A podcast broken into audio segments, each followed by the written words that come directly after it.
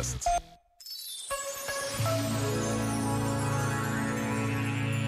A Igreja celebra hoje a memória de Santo Antão, aquele que é considerado o pai dos monges. E falar de monges, neste tempo em que vivemos, quase parece que se trata de uma ficção.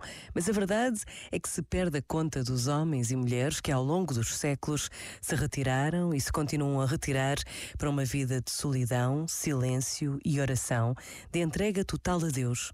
Descobrir quem foi Santo Antão é a proposta de hoje, nesta pausa de reflexão e oração. Talvez fiquemos surpreendidos. Pensa nisto e boa noite. Este momento está disponível em podcast no site e na app.